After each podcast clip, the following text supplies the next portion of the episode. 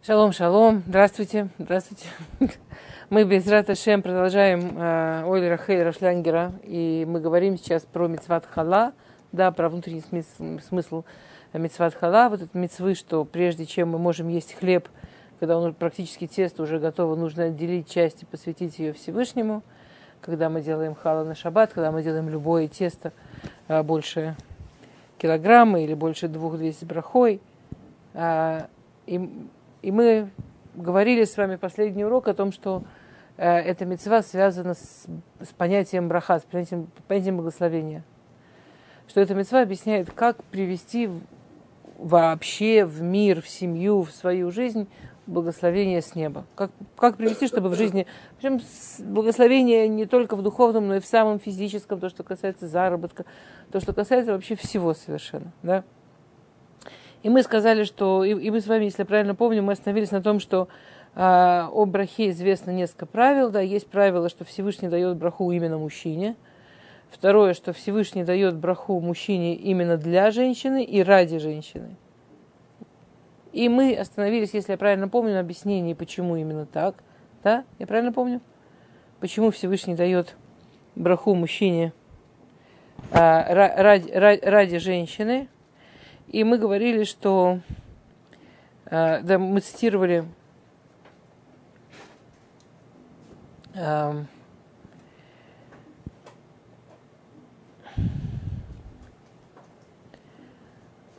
Гмару, я не помню, это мы цитировали, не цитировали на самом деле, но то, что дальше мы хотим объяснить, это Гмару в Ебамот. Да? Гмара в Ебамот на странице 62 говорит так, «Коль мишейн луиша шеруйда добраха».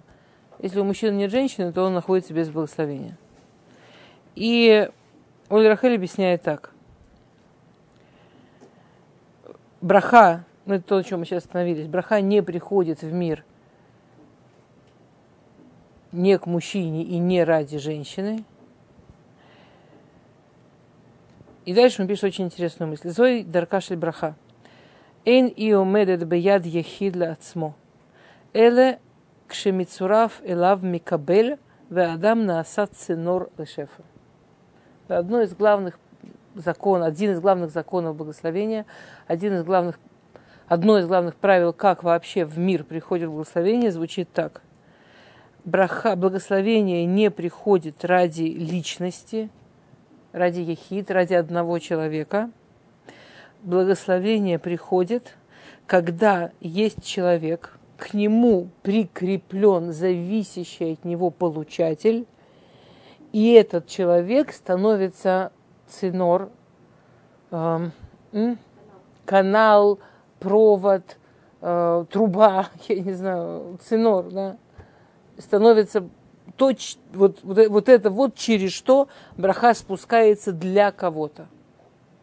Мы, даже если я помню правильно, мы приводили примеры Э, самых э, вот этих вот устойчивых, даже действительно совершенно потрясающие. Все устойчивые, богатые фамилии в Европе, в Америке, они практически, скажем, в Америке все вот эти вот многовековые миллионерские фамилии, это те, кто содержит практически все социальные проекты.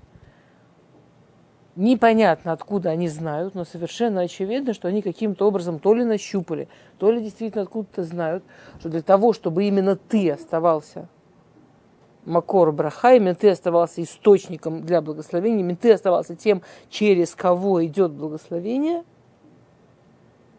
ты должен, чтобы это благословение через тебя шло для кого-то. Всевышний нифига тебе не дает благословения. Тебе ты не получишь благословения. Если через тебя для кого-то, тогда пожалуйста. А, это очень важная идея. Есть такой мидраж, что была одна семейная пара, очень небогатая, очень сложно жила. И как-то к ним пришел Ильяу Нави и сказал, что вот э, им дают на 20 лет очень большое богатство, но они должны пообещать, что через 20 лет они это богатство вернут. И они пообещали. И действительно муж в тот же день нашел огромный клад, очень большое богатство. И жена э, сделала целую систему милосердия. То есть она прямо сделала целую систему, как они благодаря, там, может быть, не самим этим деньгам, может быть, процентам, я не, не знаю, как именно там все построила, потому что они, при, они, они жили при, после этого богатой жизнью, но она построила целую систему, как они помогают, и куда они помогают, и как они содержат то, и как они вкладывают туда, и какую-то... Она сделала целую прямо систему милосердия, которую они делают благодаря этим деньгам. И когда через 20 лет пришел Илья Нави забрать у них деньги, она сказала, я обещала отдать, я готова отдать, но у меня условия. А, я прошу тебя, чтобы ты спросил у Всевышнего, есть ли у него кто-то, кто распорядится этим богатством лучше. Если есть, я отдаю. Если нет, оставьте нам. И Илья Нави исчез, вернулся и сказал, оставляем вам. А обратите внимание, что клад нашел муж. Распоряжалась жена. Это, в общем-то, все, что мы учили до сих пор. Есть вот эта вот система. Помните, мы говорили, кто приносит домой хитим, кто приносит домой колоски? Ну, не муж. Но никто не ест колоски, а едим мы хлеб, который печет жена. Но чтобы в доме всегда был хлеб, который испечет жена, она отдает кусок Всевышнему. Как будто с каждой халой мы говорим Всевышнему, обрати внимание, что тебе стоит, чтобы у меня дома была хала. Я правильно этим распоряжаюсь. Я с тобой этим распоряжаюсь. Я вместе с тобой этим распоряжаюсь. И получается, что вот это вот второе третье уже, это мы говорили, что браха только, только мужчине, только из-за женщины и ради женщины, и только когда мужчина получает эту браху ради того, чтобы передать. То есть браха никогда не удерживается ради себя самого.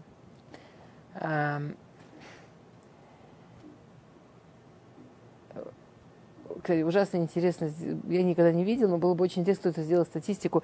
Вот есть эти всякие новые миллионеры, которые тоже вкладывают деньги, но всякие ну, такие прикольные проекты, не связанные с... Вот, вот интересно, что такие старые фамилии, они всегда де, содержат именно там больницы или детские дома, но вот что-то действительно очевидно, вот куда, ну, кому нужно помогать. А новоруши очень любят содержать, я не знаю, футбольные команды, что-то такое. Мне ужасно было бы интересно сделать статистику, сколько держатся люди, которые свои деньги, э, даже когда вкладывают, вкладывают какие-то такие э, развлекаловки, а не в действительно помощь. Потому что то, что те, кто вкладывают деньги в помощь, они держатся веками, это вот прям легко увидеть и доказать. А,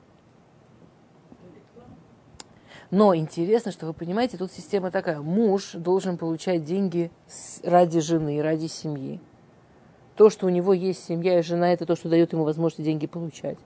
Ради. А она должна этими деньгами уже с милосердием распоряжаться. Ну, то есть там другими словами, следующее правило, которое мы видим, что настоящие деньги, настоящее вот это вот благословение в деньгах, оно приходит только в пару, только в семью. И он приводит очень интересный по этому поводу, да, очень интересно, он приводит из Хидуши Агадот, да, Мидраш из Хидуши Агадот э, про Авраама и Сару. Да, ки Авраам и Сара, мит ахдим мицад ацмам, ютер миколь иш иша баулам. Я прочитаю, переведу, и мы про это поговорим. Есть здесь что-то очень важное, и э, тоже есть здесь что-то, что очень и не надоема, как сказать, очень связано с временем, в котором мы находимся, с девятью днями, с преддверием девятого ава. Да, ки Авраам וסרה מתאחדים מצד עצמם יותר מכל איש ואישה בעולם. וזה שכתוב אומר, הביטו אל אברהם אבינו ואל שרה תחולכם כי אחד קרואיו, ועל שניהם הוא אמר כי אחד קרואיו, כי אברהם ושרה הוא אחד. а,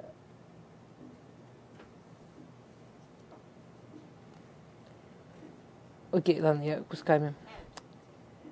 Э, ой, кстати, все ли проверили свои телефоны, что они... Я вдруг поняла, что я не уверена, что у моего телефона выключен звук. Окей. Пожалуйста, если кто-то, кроме меня, тоже был не уверен, проверьте себя. Написано про Авраама и Сару. Ула Авраама и Тивба Авура. Что все, написано про Авраама и Сару, что все, весь тов, все добро, все благословение, которое было у Авраама, оно пришло Баавура из-за Сары. Это написано прямо в Торе. По этому поводу пишет Мидраш. А, Авраам и Сара были из всех мужей и жен в мире самые метахадим, самые объединенные. Сам, самые, про которых написано все время Авраам и Сара, а потом в единственном числе. Вот как про человека Захарова Накива, да, как про, про человека первого написано мужчина и женщина, а потом в единственном числе, так про Авраама и Сару единственная пара, про которую все время пишется Ахаду, что они прямо как один. Кстати, в скобках – а про Авраама и Сару нигде не написано, что у них была любовь. Ни в одном месте не написано, что Авраам любил Сару, Сара любил Авраама. Про Ицхака написано. Про Ицхака написано, что он любил, про Якова написано. И завод только про Авраама не написано, что он любил. И сейчас мы видим объяснение. При этом про Авраама написано, что они были идеальной парой. Идеальные пары были Авраам и Сара, а про любовь ничего. Исхак и Ривка, Яков с своими женами. Про любовь, пожалуйста, были очень хорошие, замечательные пары, не идеальные. Авраам и Сара идеальные. Вот они были полное единство. И мне кажется, это настолько очевидная вещь. Скажем, если у меня есть две руки, мне ими нужно работать. Да? Ну, я не знаю, как вы, но я подозреваю, что вы, как я, я не ощущаю горячей любви к своим рукам. Вы ощущаете горячую любовь? Вы влюблены в свои ручки? Мы не влюблены, мы не чувствуем любовь к тому, что и так мы. Ну, то, что я, я не чувствую к этому какую-то отдельную любовь. Все эти штуки про надо любить себя, они на самом деле очень метафорические. Человек должен как бы, человек должен быть собой. Человек должен быть. Если я есть, там, ну, там нет разговора люби себя, не люби себя. Я автор эхо камоха. Люби ближнего как самого себя. Но не написано автор эхо как, как ты любишь себя. Вот как ты у себя есть, вот так учись любить другого. Вот настолько ощущать его вот абсолютом. Я это абсолют, я жизнь. Я вообще, я есть. Все есть, потому что я есть. Я не должна уговаривать ручки хорошо работать вместе, если я здорова. Не, ну в смысле, дай бог, там человек там, знаю, руку там терял или там ему ее оперировали, ему нужно заново учиться. Но пока человек здоров, ему не нужно уговаривать ручки хорошо работать вместе. Они это автоматически делают, потому что это я. Потому что это, ну, это, мои, это я. Мне не нужно их... Это очень важная вещь. Мы любим не себя. Мы любим то, что вне нас. Мы очень любим, мы очень любим своих детей. И можно до послезавтра говорить, потому что они нас похожи и так далее, но они вне нас. Интересно, что особенно остро мы чувствуем любовь, когда они там уезжают куда-нибудь. Или... Чем дальше, тем острее любовь. Мы любим тех, кто вне нас. Себя мы... Это, я по-русски очень плохо звучит, себя мы не любим. Мы, конечно, себя, но это не любим, это намного круче. Ну, это намного круче. К себе у нас инстинкт самосохранения, к тебе это, это, это, это, это настолько больше, чем, просто, чем слово любить, любить. Теперь, предположим, я учусь вместе с другим человеком работать. Мы с ним договорились, что я там правой рукой, он левой, и мы вместе что-то делаем. Я его очень люблю. Мы долго тренировались, у нас офигеть как получается. Вы понимаете, что это несравнимо, если я буду работать двумя ручками? Понимаете, о чем речь? Ицхак с Ривкой у них получилось сделать идеальную пару. Прекрасную, любящую пару. У Авраама с Сарой это было один. Там уже про любовь речь не идет. Это настолько круче, чем любовь.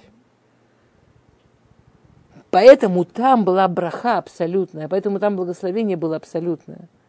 Потому что там вот эта пара уже не работала, как два сотрудника, которые классно научились. И вот у них получился этот проход для благословения. Вах, как открыть. Там это вот, ну, Естественно. Как человек сам собой. Я не рассказываю своей ручке каждый день, как я ее люблю. Я не осознаю каждый день, как я ее люблю. Я, она, ну, она моя жизнь. Она часть моей жизни. Авраам и Сару удалось вот до такого дойти. Когда они друг для друга были хаду, когда они друг для друга были вот жизнь.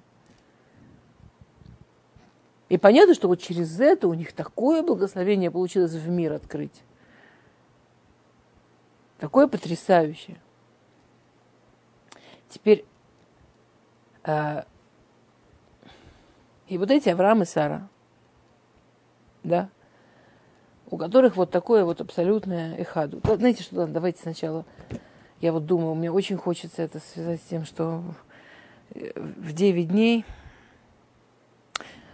потому что когда мы говорим про благословение, да, мы же как бы говорим про какую сторону Всевышнего, про милосердие или про суд? Про милосердие. Когда мы говорим про Авраам и Сару, как такой абсолютный семель, абсолютный знак, вот как пара может дойти до того, чтобы стать вот максимально открыть ворота для благословения в этот мир. Вы понимаете, что они открыли? Они не просто там, они не просто были миллиардерами, не просто были абсолютно фантастически богатые и так далее. Они, это, это физическое благословение действительно было завались, но у них, они открыли в этот мир возможность пройти вот это абсолютно для, для тогдашнего мира не то чтобы новые, но неприемлемые идеи единобожия – вот, идеи правильных вот этого поведения, там, не переносить человеческих жертв. Миллион абсолютно неприемлемых в окружающем мире новых идей. Представляете, что они открыли? То, что там через это эти их миллиарды прошли, это было просто ну само собой. И вот эта пара, да, там, все знаем эту историю, когда, когда Сара умирает, написано, да, Ваюха и Сара, Меша, Стримшана, Шним, Шнейха и Сара, и Раши пишет там а, в ию Хаей Сара, были жизнь, годы жизни Сары, там Баля Турин пишет, в ию интересное слово, можно в две стороны читать одинаково, в ию так, в ию сяк, да, и Раши пишет, Коль Хая, Коль Хае Шавим Летува. Все ее годы жизни одинаково хорошие. Пересказать про годы жизни Сары одинаково хорошие, сказать про годы жизни Сары хорошие, это уже, ну, девочка в детстве пережила смерть отца. Потом все эти переезды, которые она переживала и в детстве, и в юности, и в молодости, и всю жизнь. Это и в наше время очень тяжело. Мы вот тут сидящие на этом уроке, как бы не все, кто смотрит урок, но очень многие из тех, кто смотрит урок тоже, мы там, скажем, один раз пережили переехать из одной страны в другую. Сара из Ур-Каздим, да, переехала в... Ой, у меня... А? В Харан, из Харана в Израиль, из Израиля в Египет, ну и так далее. Да, там она... И это по тем временам не на самолетах, не на поездах, на верблюдах, в пыли, в жару, без мозгана, без кондиционера. Ну и это, это очень тяжело физически и по-всякому. Потом у нее не было детей, не дай бог никому. Она в 15 вышла замуж, в 90 родила. Сколько лет у нее не было детей? 75. Потом, через какое-то количество лет, муж берет вторую жену, и у нее вот так рождается. И все эти издевательства со стороны Агарь. Ее пытаются украсть неоднократно, потому что она такая красивая. Там, она все на грани изнасилования несколько раз в жизни находится. То есть там такое счастье офигеть, да? А? Единственный сын, да. Она, кстати, так очень... Представляете, единственный сын, она, она у него под хупой не постояла. Она, она, а вот у нее вот этого счастья увидеть своего сына, как он женится. Я уже молчу о внуках. У нее этого ничего не было. И и вот женщина, которая проходит с такой честью, с таким объединением с мужем, вот такую жизнь, да, ей, 8, ей, ей 89, у нее уже давно никаких, не то что шансов, даже мечтаний никаких. И вдруг какие-то там калики прохожие, какие-то там вот эти арабы, которые там проходили, Арабы не в смысле нации, тогда этой нации не было, в смысле Оврей Драхим, Аравим, да, как... Э, э, ну, нет, э, кочевники. О, господи, слово забыл. Кочевники. Говорят, о, в следующем году да, мы тебя благословляем, в следующем году будет ребенок. И она внутри себя хихикает. И она внутри себя хихикает.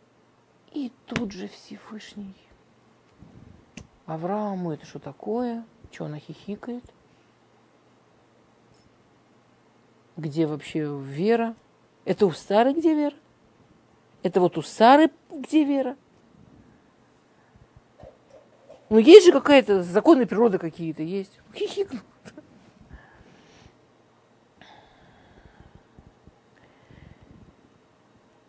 Есть несколько мидрашим, которые вот из этого объясняют, что происходит с нами сейчас, что происходит в 9 дней, и что такое вообще вот эта вот ситуация с благословением, в которой, в которой мы разбираемся. Вот смотрите, месяц Аф, он называется словом Аф. Аф – это слово милосердия или суда? Отец, Ав, отец. Кирахем Ав Альбаним. Отец – это чистое слово милосердия. То есть, если мать еще бывает со стороны суда, отец – это всегда понятие милосердия. Кто поподкидывает, да, кто конфетку подарит, там. Отец – Кирахем Ав Альбаним. Как, как милосердие – отца на своих детей. Кирахем Авальбани. Отец – это понятие милосердия. Э, э, есть очень э, интересный пируш, что если вы видите в каком-то слове буквы идут по алфавиту, алиф, бет и так далее, то это значит, что это слово, оно со стороны милосердия. А если наоборот, тав, шин, рейш и так далее, то это слово со стороны суда. Вот, например, месяц суда – какой самый месяц сюда? Тишрей. Тав, Шин, Рейш, Тишрей.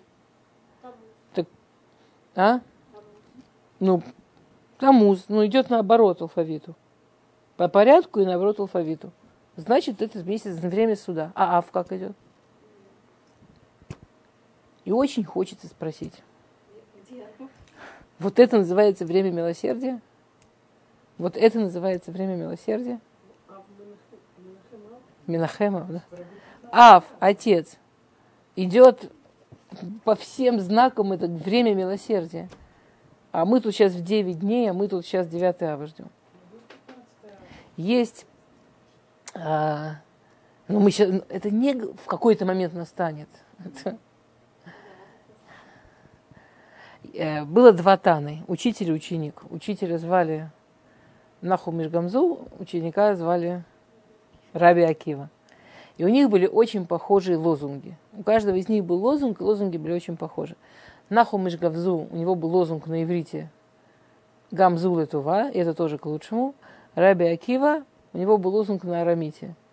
Кома де Рахмани, все, что делает э, милосердный, будет хорошо. Теперь есть такой закон, ученик всегда слабее учителя. Учитель всегда сильнее ученика. Ну, скажем, не дело в том, что это на иврите, это на арамите. Раби Акива говорил на иврите, чем он вдруг на арамите себе эту лозунг построил. Он понимал, что у него есть что-то слабее. В чем слабость? В чем слабее? Вот, скажем, эта история знаменитая, когда он много раз повторяет свое, да, Кольда Рахман, э, когда он, пошел, он с учениками, они пошли там в какой-то город далекий, и у него был с собой осел, петух и свеча. И ему ночью надо было остановиться где-то в степи, он остановился, зажег свечу, там привязал осла, завел петуха. Ну, петух это же был как э, Шаун Мёрш, как будильник, да. И вдруг ветер задул свечу, да, там кто-то съел, я уже забыла кто, петуха. Кошка съела петуха, потом волки пришли, съели. Лев, лев там пришел. Лев. Лев пришел, у него там на глазах сожрал его осла. Я думаю, что это вообще картинка такая незабываемая. И он каждый раз говорил на, на, на Рамите, что все, что делает милосердный, все к лучшему. И когда он пришел утром в город, оказалось, что мимо него где-то там проскочила жуткая банда, уничтожила всех в городе, и его не заметили, потому что не было погасла свеча, и потому что не кричал петух, и не шумел осел, и если, плюс, если бы даже они все выжили, и даже их бы не заметили, он бы на этом осле там мог скорее в этот город прийти в опасное время, а так, благодаря тому, что... То есть, Раби Акива идея такая. Свеча затухла, было темно и неудобно. А курица, курица этого петуха съели, это очень печально. Осла вообще жалко до ужаса и, и вообще картинка та еще. Но в итоге все, что делает Всевышний, мы все равно поймем, что это к лучшему.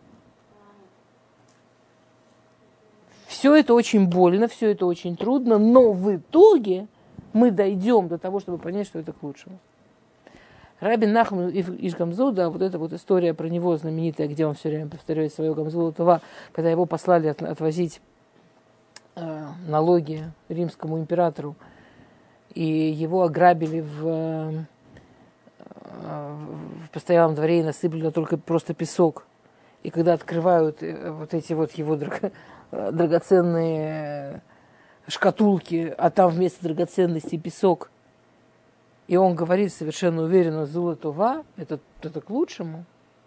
Он не говорит, вообще это, конечно, катастрофа, но когда-нибудь я пойму. Он говорит, это вот сейчас к лучшему. Он говорит на иврите, на своем разговорном языке. Он говорит, то, что делает Всевышний, это вот сейчас к лучшему. Мне просто очень интересно понять, как. Может, я не знаю пока как, но я точно знаю. Не, вы понимаете разницу, да? Не то, что произошло боль и беда, но когда-нибудь дойдет до меня, почему Всевышнему надо было... Мы находимся в месяц Ав, мы находимся в месяц, где Всевышний к нам как папочка, и где Всевышний к нам с милосердием. А те события, которые происходили в этом месяце, это же очень, ну, очень болезненные события, очень трудные. Сара, когда ей говорят, у тебя через год сын, и она хихикает, и она не верит, говорит Всевышний, это не место Сары – это не место Сары. Место Сары, оно как у Наху Мишгамзу. Место Сары – это понимать, что я могу не понимать. Но все, что происходит, оно для меня к лучшему. Потому что Всевышний – это любящий папа. Потому что мы живем в мире, в котором идет браха. Для меня, я женщина, для меня идет благословение – и, может быть, я не понимаю здесь сейчас, почему именно так оно идет. И, может быть, я не понимаю здесь сейчас, почему именно так оно выглядит, но для меня идет благословение. И это то, что Всевышний ожидает от Сары, через которую, ради которой, через Авраама, ради которой в мир пришло столько благословения. Потому что ее хихи, это как будто бы она ну, спустилась, в кавычках, на уровень Раби Акивы, который говорит, не, ну это очень тяжело.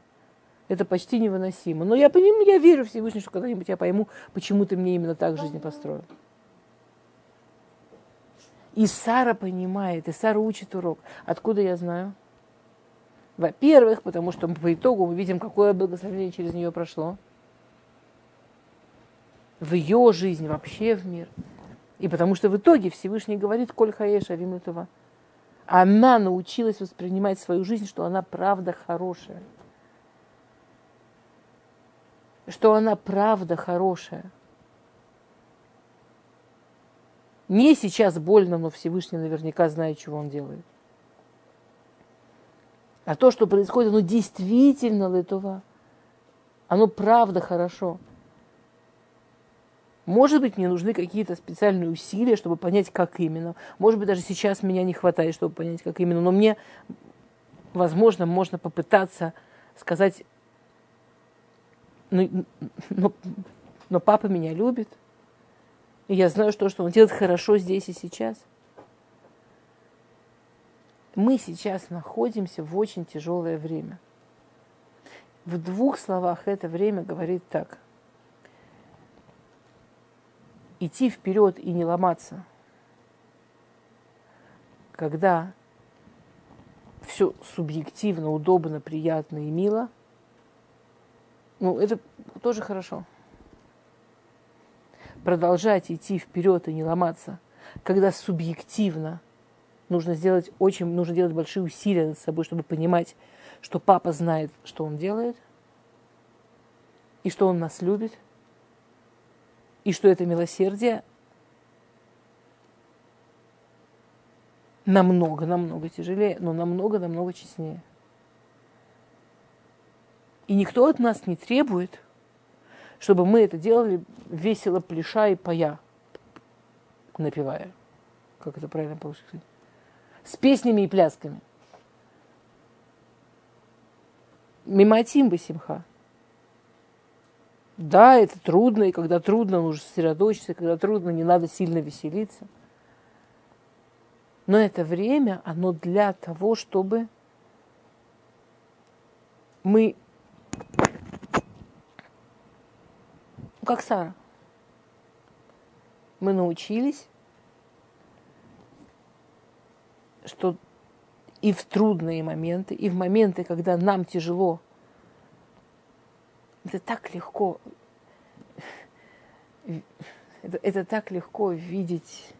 У меня, у меня была вчера очень такая ситуация прикольная. Я была на каком-то тренинге, нам нужно было, там нас в группы объединили, и нужно было в маленькой группе, должен, все должны были вспомнить какую-то ситуацию, когда они чувствовали, что их не э, ахала, я не знаю, как это просто сказать, ахала, их не принимают, их не понимают, их не принимают. И, значит, в группе со мной была женщина, которая привела такой пример. Ну, типа, понятно, мы все должны быть людьми, которые принимают других людей, да, и очень плохо, если есть люди, которые не принимают других людей. Мы сейчас вообще живем в такое время, да, когда всех принимаем, все принимаем. И, значит, женщина, которая со мной была в группе, э, она, значит, она говорит, вот у меня такое ужасное воспоминание, женщины, ну, моего возраста как минимум. Значит, ну, то, то все психологи были все э, И она, значит, говорит, у меня такое ужасное воспоминание осталось с детского сада. Ей там, ну сколько ей там, значит, там 4-5, не знаю, сколько ей воспоминаний. Я вышла из туалета, не заметила, ногой задела какой-то там стаканчик с водой, а воспитательница, там помощница воспитательницы только что закончила пол мыть. И она со мной так грубо говорила, вот, что ж ты не смотришь, возьми, сама вытри эту воду. И я потом прямо, я вот до сих пор помню, как я переживала, что она со мной так грубо, я же не заметила. И вот ей было легче вытереть, а мне вот моими там маленькими лапками так трудно было вытереть. И я это слушаю. Ну, вот такой, значит, трагический пример, как ее не приняли в жизни. В Россию бы ее, в антисемитскую школу чтобы она узнала, что такое не принимает. Хас выходила, чтобы у нее... В общем, такой вот у нее трагический пример. Э, вот ее не приняли. Значит, я сижу и думаю, ну я потом высказала это, конечно. Я в таком случае не принимаю своих детей через день. Но я на полном серьезе считаю, что если мой ребенок перевернул воду или там облил все водой, он должен взять тряпку и вытереть. Я совершенно. И, и даже не в 4 года. У меня вот это, который еще полутора нет, тоже вытирает за собой. А почему нет? Ну, почему не воспитывать? Вы понимаете, да? То есть вот и, и у меня прям картинка так... Ну, мы потом это пообсуждали, потому что выяснилось, что они все, как мамы, вдруг они поняли, вполне себе, периодически находятся в месте, где они не принимают детей. Но, на самом, она, но по-честному, мы же все понимаем, как мамы, что ничего мы не принимаем детей. Мы их понимаем, мы их принимаем, мы считаем, что важнее сейчас их воспитать. Мы считаем, что для их жизни намного важнее понимать, как себя вести, где себя вести, как исправить, если что-то сломал и так далее. Правильно? Мы, когда мы говорим ребенку, там, не ломай, или если он сломал, давай вместе чинить, мы просто от жестокости это делаем или потому что хотим чему-то ребенку научить? Или мы это делаем от любви, потому что нам не все равно. Я когда давным-давно прочитала чудную сказку про страшно жестокую мачеху. Я мне рассказывала? Потрясающая сказка. Мне кажется, даже какой-то своей книжки ее напечатала. Она не, не моя, но я считаю, что она гениальная. А, значит, была, одна, была страшно жестокая, прям как в сказках. Вот такая страшно-страшно жестокая мачеха. Прям символ жестокости вообще. Она такое делала. Она, значит, свою дочку любимую рано утром поднимет, заниматься заставит, кормит правильной едой, на диете держит, спортом заставляет заниматься, заставляет хорошо учиться, за собой следить, там вообще такую жизнь своей дочке устроила правильную. Ну и, понятно, выросла умница, красавица, вышла замуж за принца. А падчерицу она так ненавидела, эта злобная мачеха. Она ей говорила, спишь? Ну, спи сколько хочешь. Не хочешь умываться? Ну, не, не, не мучься, не умывайся. Не хочешь делать руки? Ну, не делай. Не хочешь убираться? Да лишь бы тебе хорошо было. В общем, выросла разнеженная, избалованная, ничего не умеет, выглядит ужасно. Конечно, никакой принц за ней жениться не захотел. Это коротко. Понятно, что субъективно всем хочется иметь дело с Всевышним, когда он ведет себя как злая мачеха. Все разрешает и ничего не требует. Понятно, что наши дети наверняка выбрали бы нас в состоянии вот этой злой мачехи, которая конфетами закармливает, утром не будет, тела отъедаем и зубы чистить делать не заставляет, и вообще ничего не заставляет. Можно в пижаме целый день есть конфеты, валяться в постели и играться во что-нибудь. И вот это была бы, наверное, очень хорошая мама. А вот эта злобная мама, которая заставляет правильно себя вести, которая заставляет правильно встать, которая проверяет, как сделал уроки, которая сидит с тобой и учится. Злобное существо, ужасное. Теперь можно очень прикалываться, да, почти все мамы, я думаю, честно говоря, что все мамы э, в таком, в не очень тоталитарном мире переживали мгновение, когда дети им говорили, я тебя ненавижу, ты злая мама, почему я не родился в другой семье, уйду из дома. Да и обычно мы так с юмором к этому относимся, и там и учимся, как с юмором к этому относиться, потому что понятно, что в каком-то месте мам ну, не хочется этого слушать. Я стараюсь. Можно подумать, мне не хочется больше спать с ним до бесконечности, никогда их не будя, самой тоже не будясь. Кормить их сладостями, кстати, сладости варить не надо. И вообще не мешать им играть, и самой в это время тоже лежать и, и, там, не знаю, и читать. Мне тоже очень хочется. Мне же прежде чем быть для них строгой мамой, себя нужно за шкирку тоже. Я же это только ради них делаю. Ну, ради себя. Ради себя я бы отдыхать поехала. Это же ради них. А потом они мне еще за это говорят, фу, какая противная мама. Зачем ты меня заставляешь? Ну, можно не надо. Месяц Ав про это – Насколько, как мы, как взрослые, относимся к тому, когда Всевышний нас впихивает в правильные рамки, когда Всевышний нас учит, когда Всевышний заставляет нас смотреть на вещи с немножко меньшим количеством, как сказать, чудес, с немножко большим количеством правды с немножко большим количеством, стоя напротив своих действительно поступков. И когда воду разлил, возьми тряпку и вытри. А иначе подскользнешься, и давай попробуем, что будет, если я тебя сейчас не буду ловить. Аф. И у нас есть потрясающий пример Сары, которая смогла научиться. Окей, давайте дальше. А, там просто дальше будет еще очень красивый кусок, тоже касающийся 9 дней, на мой взгляд, поэтому я хочу успеть, если получится. А, то.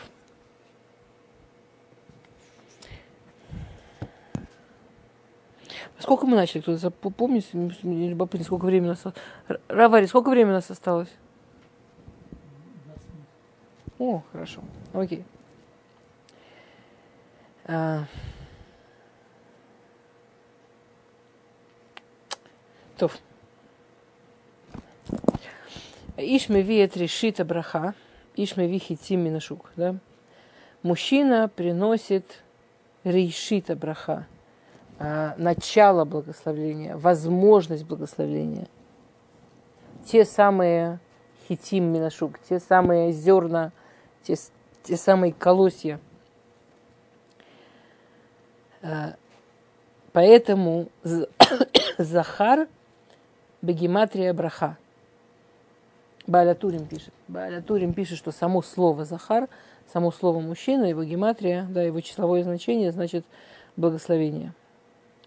Киомрам эйн прибит нашель иша барех, эле прибит ношель иш, шенеймар барех прибит нех. Прибит налу неймар или прибит нех.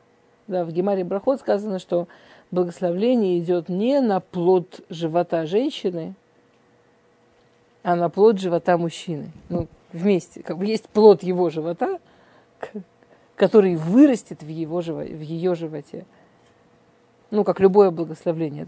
У любого благословения одна и та же схема. Есть плод его живота, который прорастет в ее животе. האישה לוקחת את מקור הברכה מיד האיש, ויוצרת את ברכת הבית. ועל ידי זה מתברך חלק האיש, ונוצר בית נושא את חיי אדם רוחניים גשמיים במלואם. Женщина принимает вот это вот начало, источник благословения из рук мужчины – и делает из него благословенный дом. И дом здесь, понятно, это и метафора к дому, и метафора к дому, да, к большому дому. И через этот дом входит, и через двери этого дома проходит благословение и духовное, и физическое. А. То я проскочу, чтобы успеть немножко. То, Хазаль умрим, говорят наши мудрецы.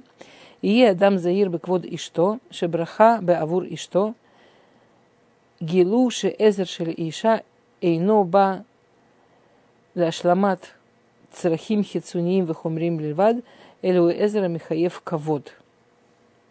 ההבנה שחיים נוצרים בבית מיוסדים על הברכה שופעת מלמעלה בזכות עבודת שניהם – מעלה את ערך העזר של תכלית הרוממות האדם, החיבור למקור הברכה.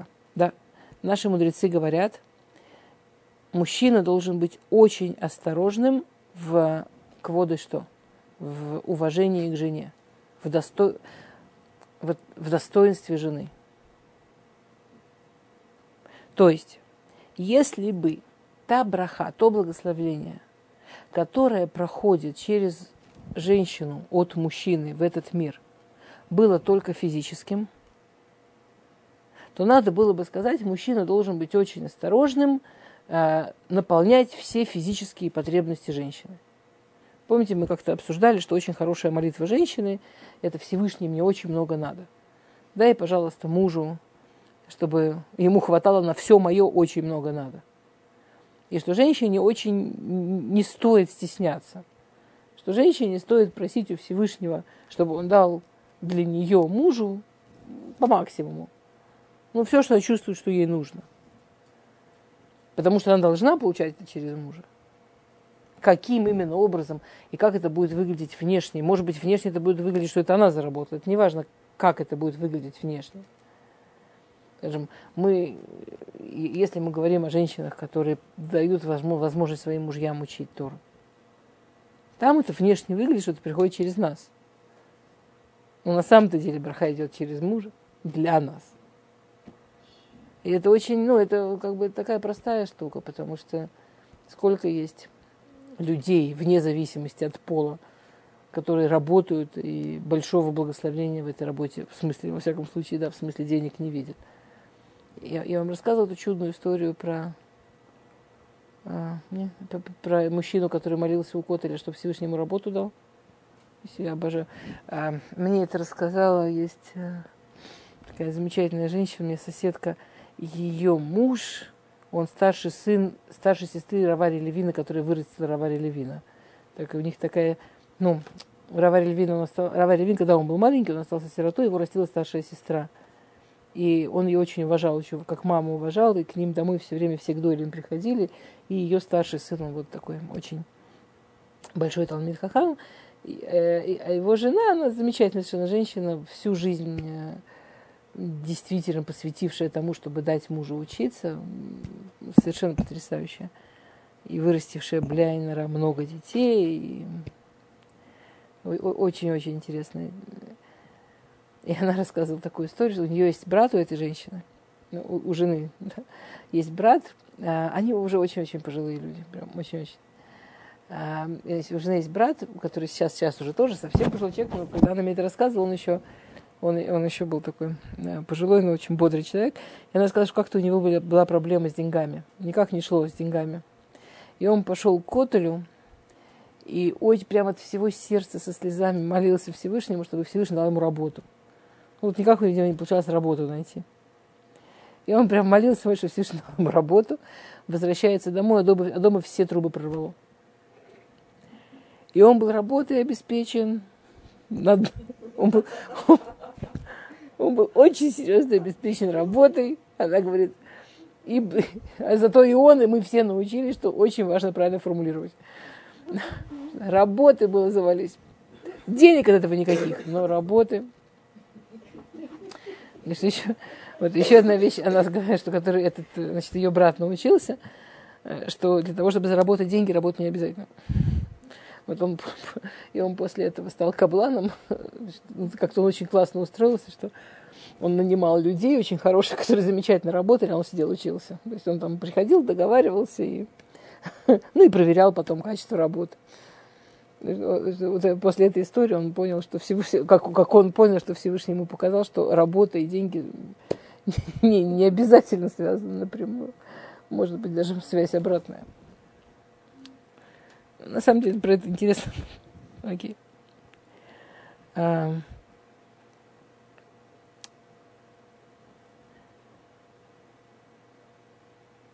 а, то есть вот это понимание, что жизнь, которая образуется в доме, она стоит на благословении сверху, а в заслугу того, как муж и жена вместе, в какую сторону они работают. Не в смысле, в какую сторону они тяжело пашут. Я видела семьи, которые так боялись, что у них не хватит денег, что они прямо расписывали всю свою жизнь так, чтобы вот все время максимально работать и, и практически не встречались. Потому что, например, там муж работал в какие-то часы, жена была с детьми, потом жена, он возвращался, жена шла работать в такие часы, что он был с детьми. И им казалось, что они гениально придумали, потому что они очень много работают, у них теперь будет много денег. Ну, так они не встречаются, у них же есть какая-то там важная цель. Никогда из этого не получается никакого благословения.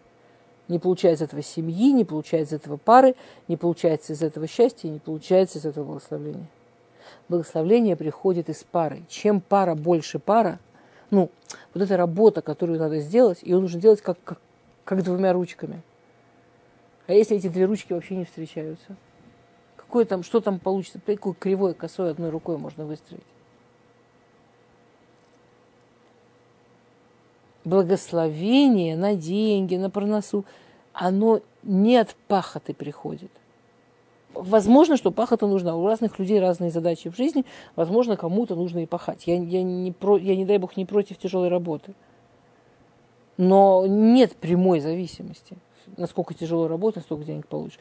Насколько для брахи возможность открываешь, насколько для благословения возможность открываешь, настолько деньги получишь.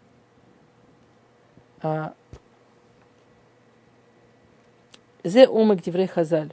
שיש לאדם לכבד את אשתו, שבעבורה אשורה ברכה, שכן היא שותפה שלו בעבודה מרכזית של אדם בעולם, חיבור למקור הברכה. И в этом смысл того, что говорят наши мудрецы, что человек должен очень уважать свою жену, потому что только они вместе могут выполнить центральную работу человека в жизни. Мужчина должен уважать женщину, потому что только вместе они человек, который может вы, выполнить свою центральную работу в жизни, соединить, подсоединить этот мир к источнику благословения. И то, что когда они подсоединят весь мир к источнику благословения, а они, как вот эта самая труба, окажутся первыми по дороге, ну да, ну и, и классно, ну и окажутся первыми. Ну, Но не в этом смысл, потому что себе невозможно получить благословение. Понимаете? Да? А, да, конечно.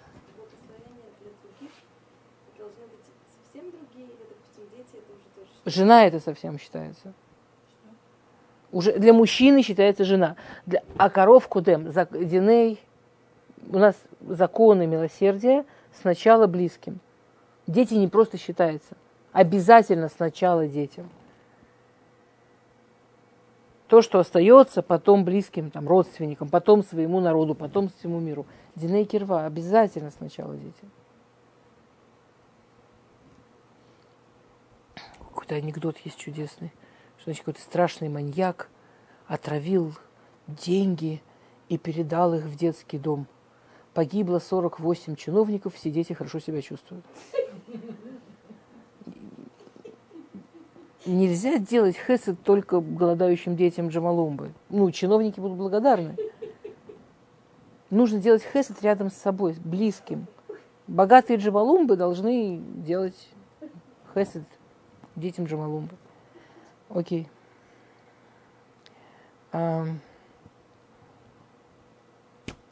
И это то, о чем написано. Сейчас мы прочитаем посук из Сефер Шмот, из книги Шмот.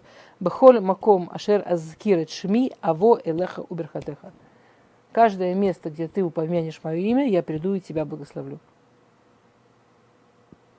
Когда мы говорим спасибо Всевышнему, когда мы говорим благословение на еду, каждое место, где мы связываем физический мир с верхом, открывается возможность для благословения открывается возможность того, чтобы сюда пошла шефа, чтобы сюда пошло много. Кохзе макора брахаба масе абайт нитан ли иша яхадим мицват хала. Сама эта идея дана женщине через мицву отделять халу. Через эту вот мицву, про которую мы учим, отделять халу, леони, и этим, а, леониах браха или байта, и этим устанавливать благословление в ее доме. Взесгула Маасим Кулам, лицо Макома Кешер Макора Браха.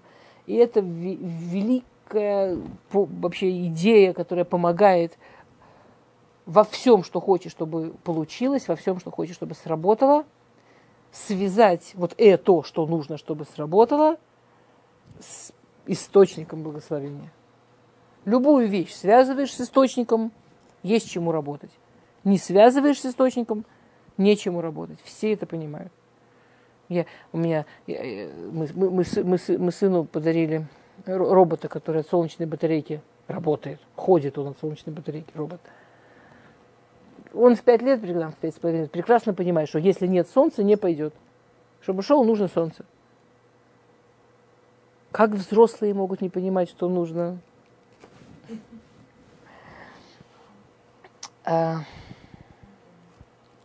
להכין מקום בעולם הזה להשראת שכינה הוא כוח מופלא, כפי שאמרו במדרש, ועשו ארון עצי שיטים, בשעה שאמר קדוש ברוך הוא למשה עשה לי משכן, התחיל uh, מטמיע ואומר, כבודו של קדוש ברוך הוא מלא עולם תחתונים ועליונים, והוא אומר עשה לי משכן,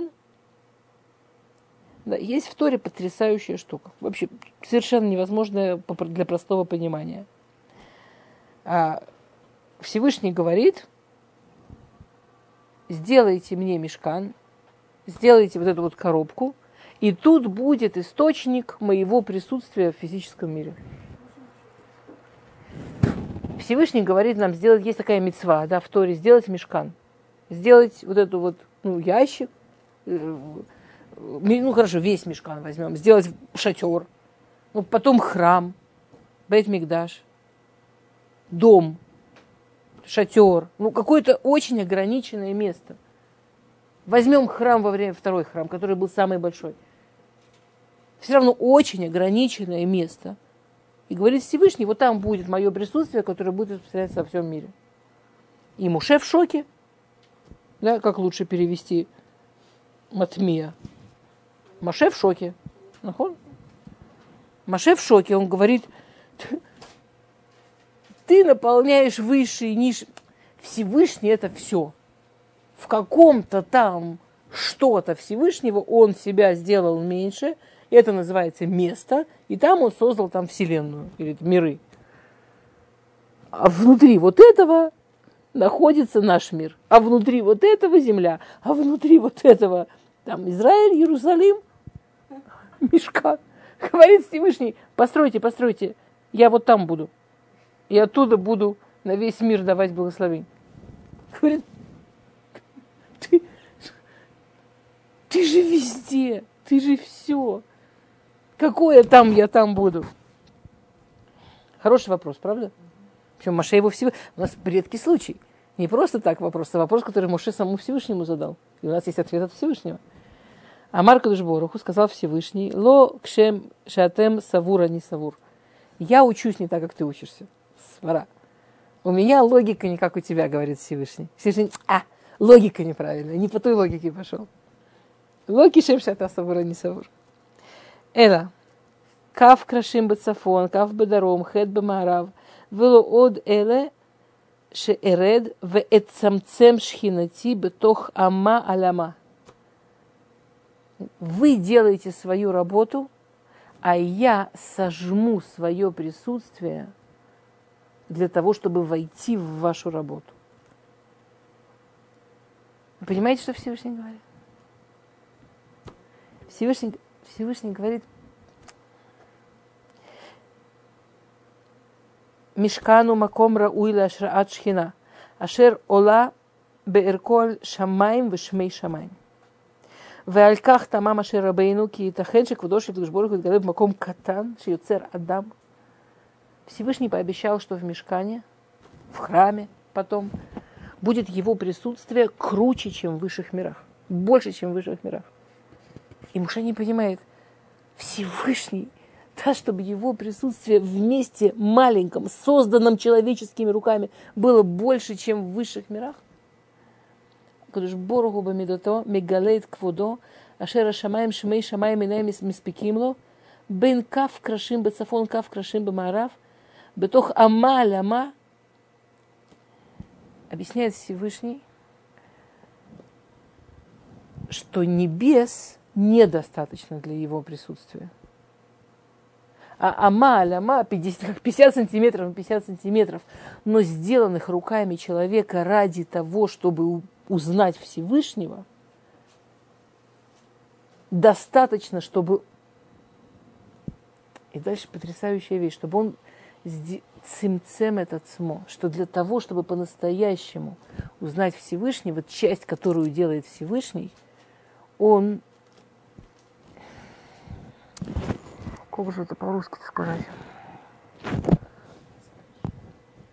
Он себя специально вводит в эти границы, и вот это вот сжатие, это то, что позволяет пройти благословению. Что делает женщина? Ой, я тут недавно такую статью страшную видела, вообще трагическую. Там, значит, автор статьи, какая-то такая феминистка чудная, пишет, что она, значит, она вот оплакивает, что она в трауре, она оплакивает всех женщин в истории, которые она оплакивает все стихи, которые эти женщины не написали, все музыку, которую эти женщины не написали, там, не знаю, все великие вещи, которые эти женщины не сделали, пока они готовили еду, пока они растили детей, пока они вели дом, пока они там занимались своей семьей. Что вот если бы мужчины, на мужчин-то все положить, они бы этого ничего не написали, они бы своих книг не написали, они бы своих изобретений не сделали. Потому что главное, что почему мужчины что-то сделали, что вот женщины, они себя, значит, прям вот сжали, дали этим мужчинам время, и вот она типа вот сидит и представляет себе все эти дикие потери для мира, в котором, значит, женщины не дали себе этого времени, вот она в слезах и в трауре, и в горе от того, насколько вообще мироздание потеряло. И меня единственное, что ужасно интересовало, какое было бы нафиг мироздание. Какое мироздание? в котором женщины не рожают детей, не ведут дом, это мироздание кончилось бы на первом поколении тех женщин, которые вложили бы все в свои стихи. Было бы одно поколение с большим количеством стихов, но то, что это... Что? И все. Но то, что эта женщина правильно нащупала, она на это смотрит немножко, ну, такой стороны. Я, я уже молчу о том, что все-таки, мне кажется, есть очень большой процент женщин, которые, ну, их талант не в том, чтобы писать стихи и изобретать изобретения, а именно в том, чтобы быть женщиной. Ну, вот как-то вот мне так видится. Ну, не все женщины гениальные изобретатели. И не каждая женщина, если заставить сидеть всю жизнь в лаборатории, обязательно что-то изобретет. Мне кажется, если меня оставить в лаборатории, я быстренько что-то взорву, на этом все кончится. Но я не знаю. То, что эта женщина правильно почувствовала, что энергия которой женщины творили будущие поколения, энергия которой женщины смогли вот на самом деле создать историю, это коха цимцум. Это вот энергия, что не брать свои силы, делать вот так, помахать знаменем, и все закончилось. А взять свои силы, собрать их вот действительно что-то вот такое очень, вот как Всевышний Шхину внутри дома собрать свои силы внутри дома и вот этим создавать, а? И этим создавать личности, да? И этим растить детей, и этим растить мужей, и этим растить все, что Всевышний дал в наши руки растить. Кох цимцу мазе – להכניס את נעלם ביותר בתוך מסגרת קטנה של חיי אדם, הוא סגולת האישה בישראל.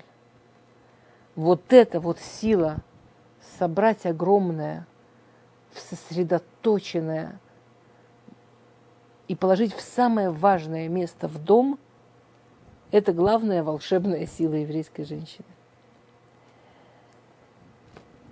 Везе тохен шель мицват хала, и в этом смысл мицвы халы, которая отдана именно в руки женщины. Ланиях браха эль бейтех. Поэтому через халу женщина пускает благословление в, это, в свой дом. Внутрь ограниченные рамки дома, делая очень ограниченное маленькое действие, отделяя от теста очень ограниченный кусочек, женщина связывает миры. Теперь обратите внимание, мы стоим накануне 9 ава.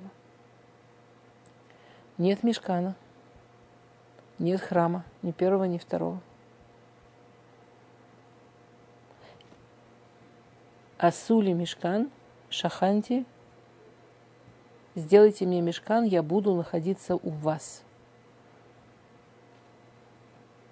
По-русски это плохо звучит, потому что по-русски байт в смысле бейт мигдаш и байт в смысле дом, как разные слова. Храм вообще дурацкое слово дом Всевышнего разрушен, дом Всевышнего сожжен.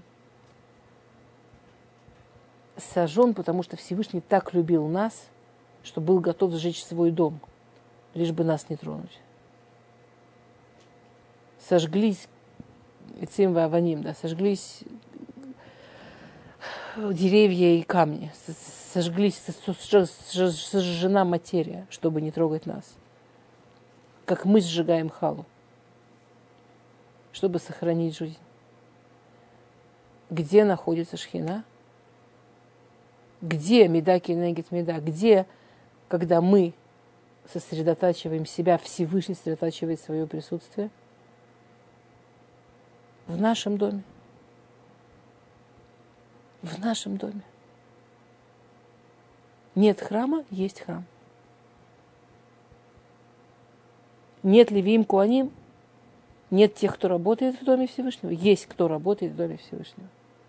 Я работаю в Доме Всевышнего. Хала – это про то, что я тот, кто работает в Доме Всевышнего. И без Раташем, чтобы к этому 9 ава уже был большой храм. Но мы те, кто сохраняем храм.